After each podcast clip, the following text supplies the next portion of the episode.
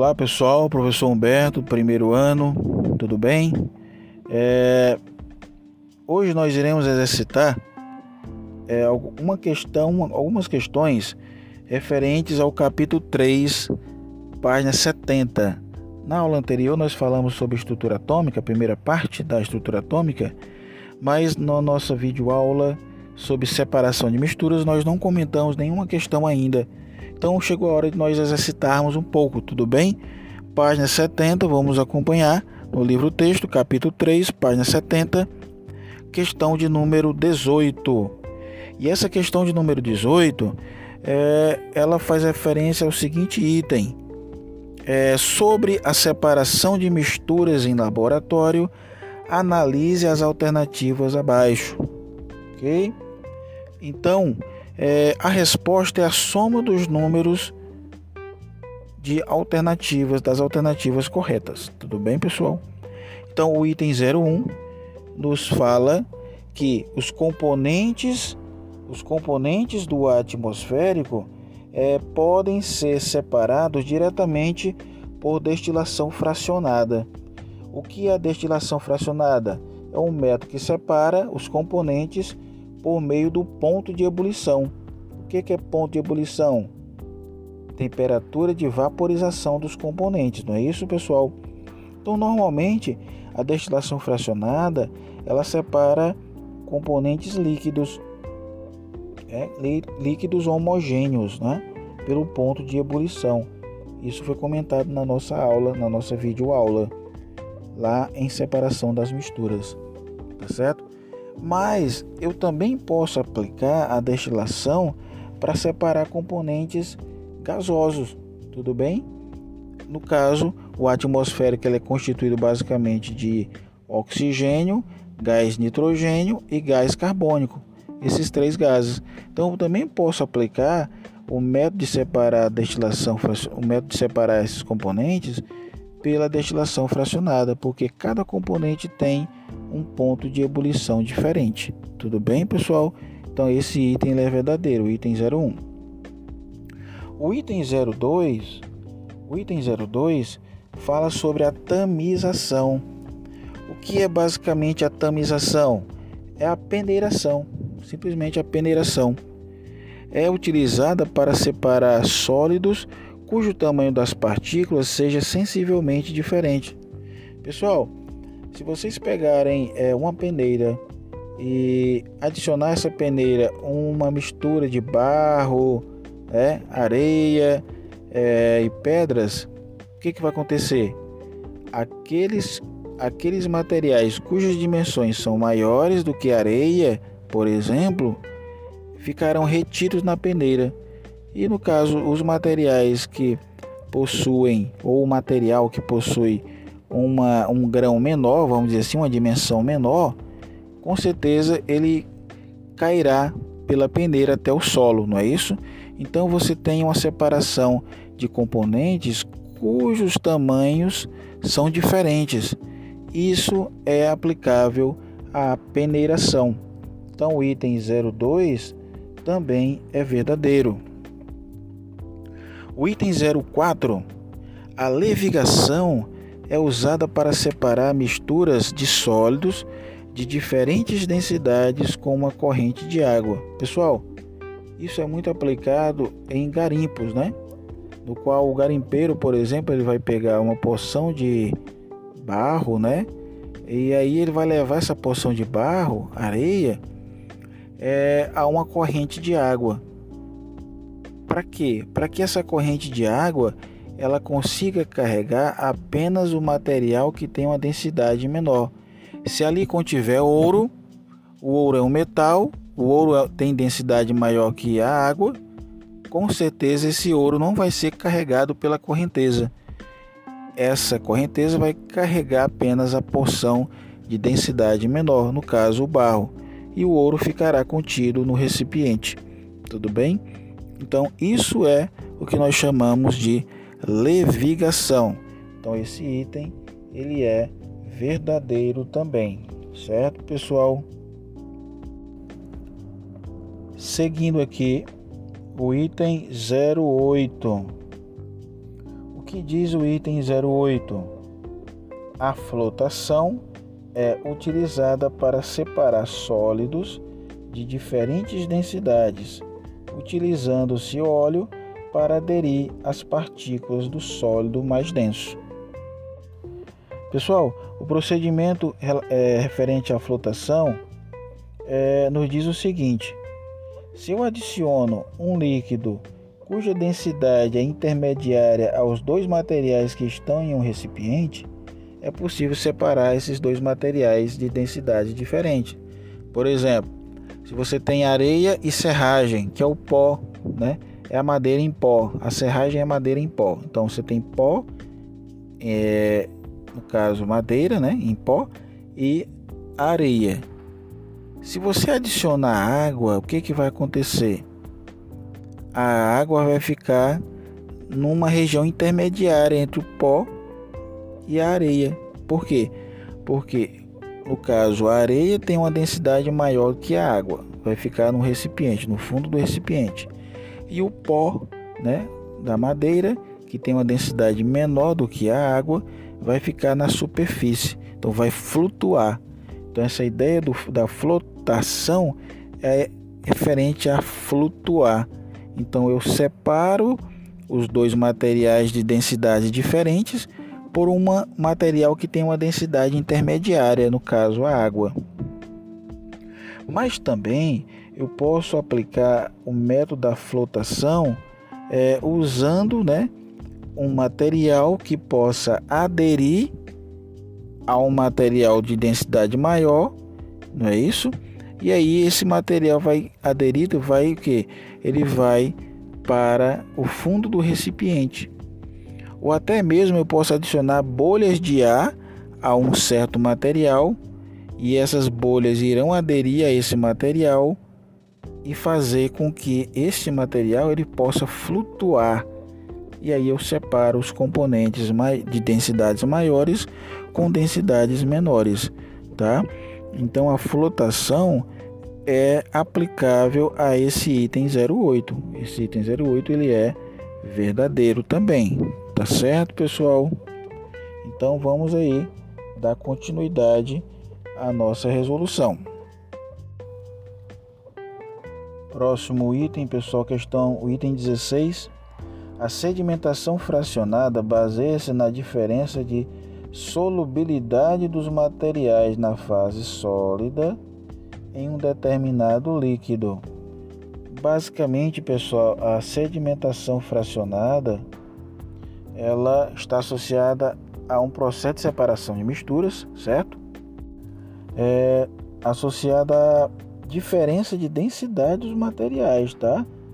Então, essa sedimentação fracionada, ela também pode ser chamada de flotação.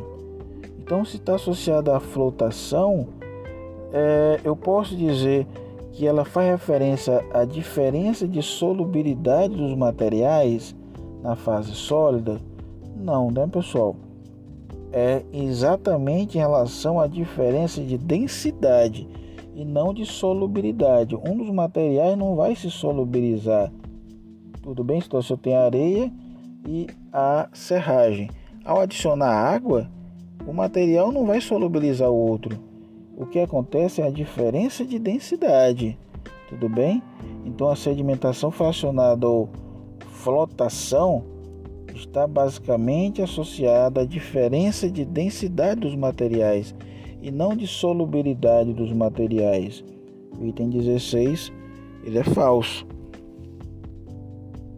É, o item 32 é possível separar uma mistura de arroz cru e açúcar adicionando-se água suficiente e filtrando a mistura em seguida, esse processo envolve um processo mecânico, um processo físico?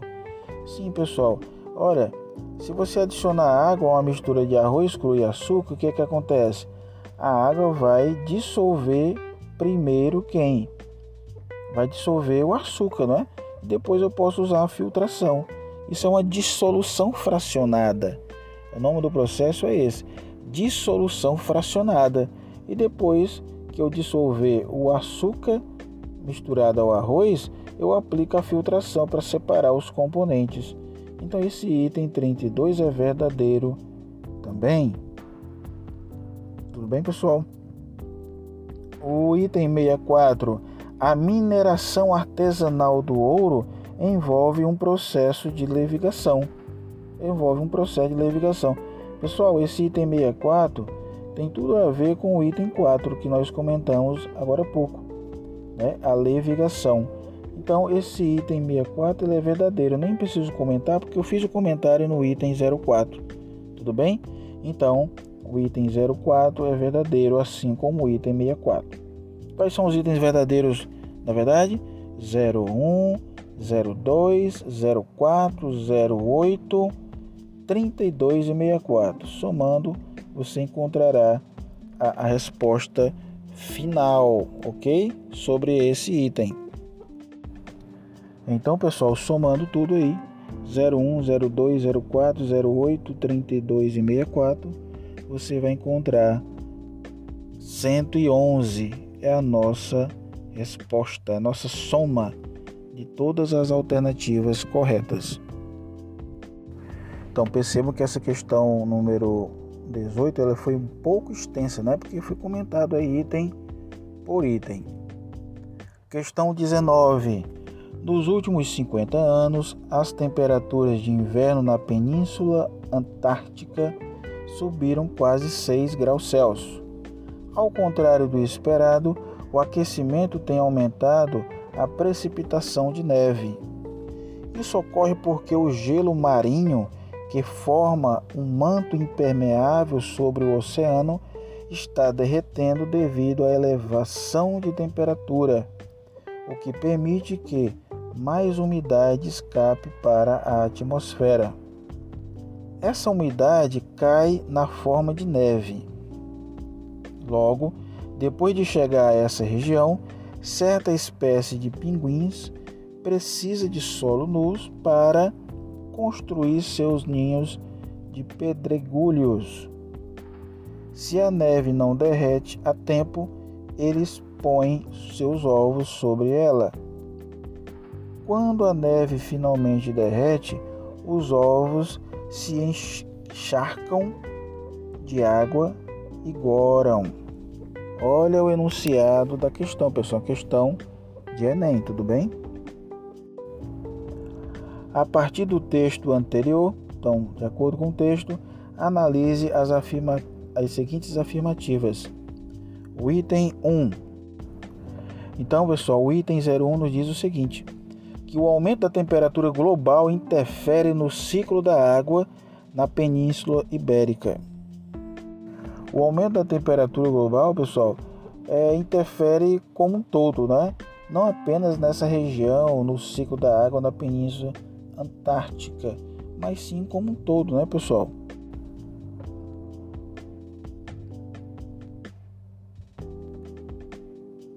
É o que nós chamamos aí de aquecimento global, né? O derretimento das geleiras que provocam aí é, inúmeros, é, inúmeras situações para bio, os biomas, né? Que constituem o, o ambiente. E aí já estou até comentando o item 2, né? O aquecimento global pode interferir no ciclo de vida de espécies típicas da região de clima polar, não só da região de clima polar, né, pessoal? Mas do ciclo da vida como um todo, né? O aquecimento global interfere no ambiente como um todo. O item 2 é verdade também. E que o item 3, a existência de água em estado sólido constitui fator crucial para a manutenção da vida em alguns biomas. Isso fica evidente no, em uma região do texto que diz o seguinte: né? é, a umidade, essa umidade cai na forma de neve. Logo depois de chegar à região, certa espécie de pinguins precisam ir no caso de solo nu para construir seus ninhos de pedregulhos. Se a neve não derrete a tempo, eles põem seus ovos. Aí está aí evidente que é, o material na forma sólida é, constitui fator crucial para a manutenção da vida dos biomas. Então, os três itens são verdadeiros, não é, pessoal? Um, dois e três. A alternativa é. Próxima questão, vamos lá. Questão 20, também questão de Enem. De acordo com o relatório A Grande Sombra da Pecuária, feito pela Organização das Nações Unidas para a Agricultura e a Alimentação, o gado é responsável por cerca de 18% do aquecimento global. Uma contribuição, né, uma contribuição maior que a do setor de transporte. Aí nós temos uma pequena charge, né, pessoal? Nessa questão 20. Aí os gados aí estão conversando. Colocaram a culpa no aquecimento global nas vacas. E aí na sequência vem a pergunta: e o que faremos? Aí vem a resposta: culparemos as galinhas. Pessoal, é, os ruminantes, né, essas vaquinhas, né, de acordo com de acordo com a charge, o que que acontece? É um ruminante, né? Os ruminantes, eles é, ao digerirem a alimentação, o que que acontece? Ocorre o ataque de bactérias, né? Chamadas bactérias anaeróbicas. E aí, as bactérias elas vão atuar sobre né, a digestão aí dos, dos ruminantes que irão produzir, no caso, a, o gás metano. E é exatamente o gás metano que causa o efeito estufa né, na atmosfera. O gás metano, no caso aí da questão, é a letra A. Então, a, a criação de gado em larga escala contribui para o aquecimento global por meio da emissão de gás metano, pessoal, durante o processo de digestão dos ruminantes, que aí as bactérias irão atacar né, esse produto da digestão dos ruminantes e irão produzir, né, nessa, nesse ataque, irão produzir o gás metano. E ele vai provocar o chamado aí aquecimento global, tá, pessoal? Então, alternativa A é a nossa resposta, tá? Tudo bem que não tinha muito a ver com a questão da, da nossa aula sobre separação de misturas, mas como aí estavam em duas questões de Enem, nós fizemos aí esse comentário. Então, pessoal, até a próxima aula. Bons estudos e até a próxima, tudo bem? Ciao, ciao.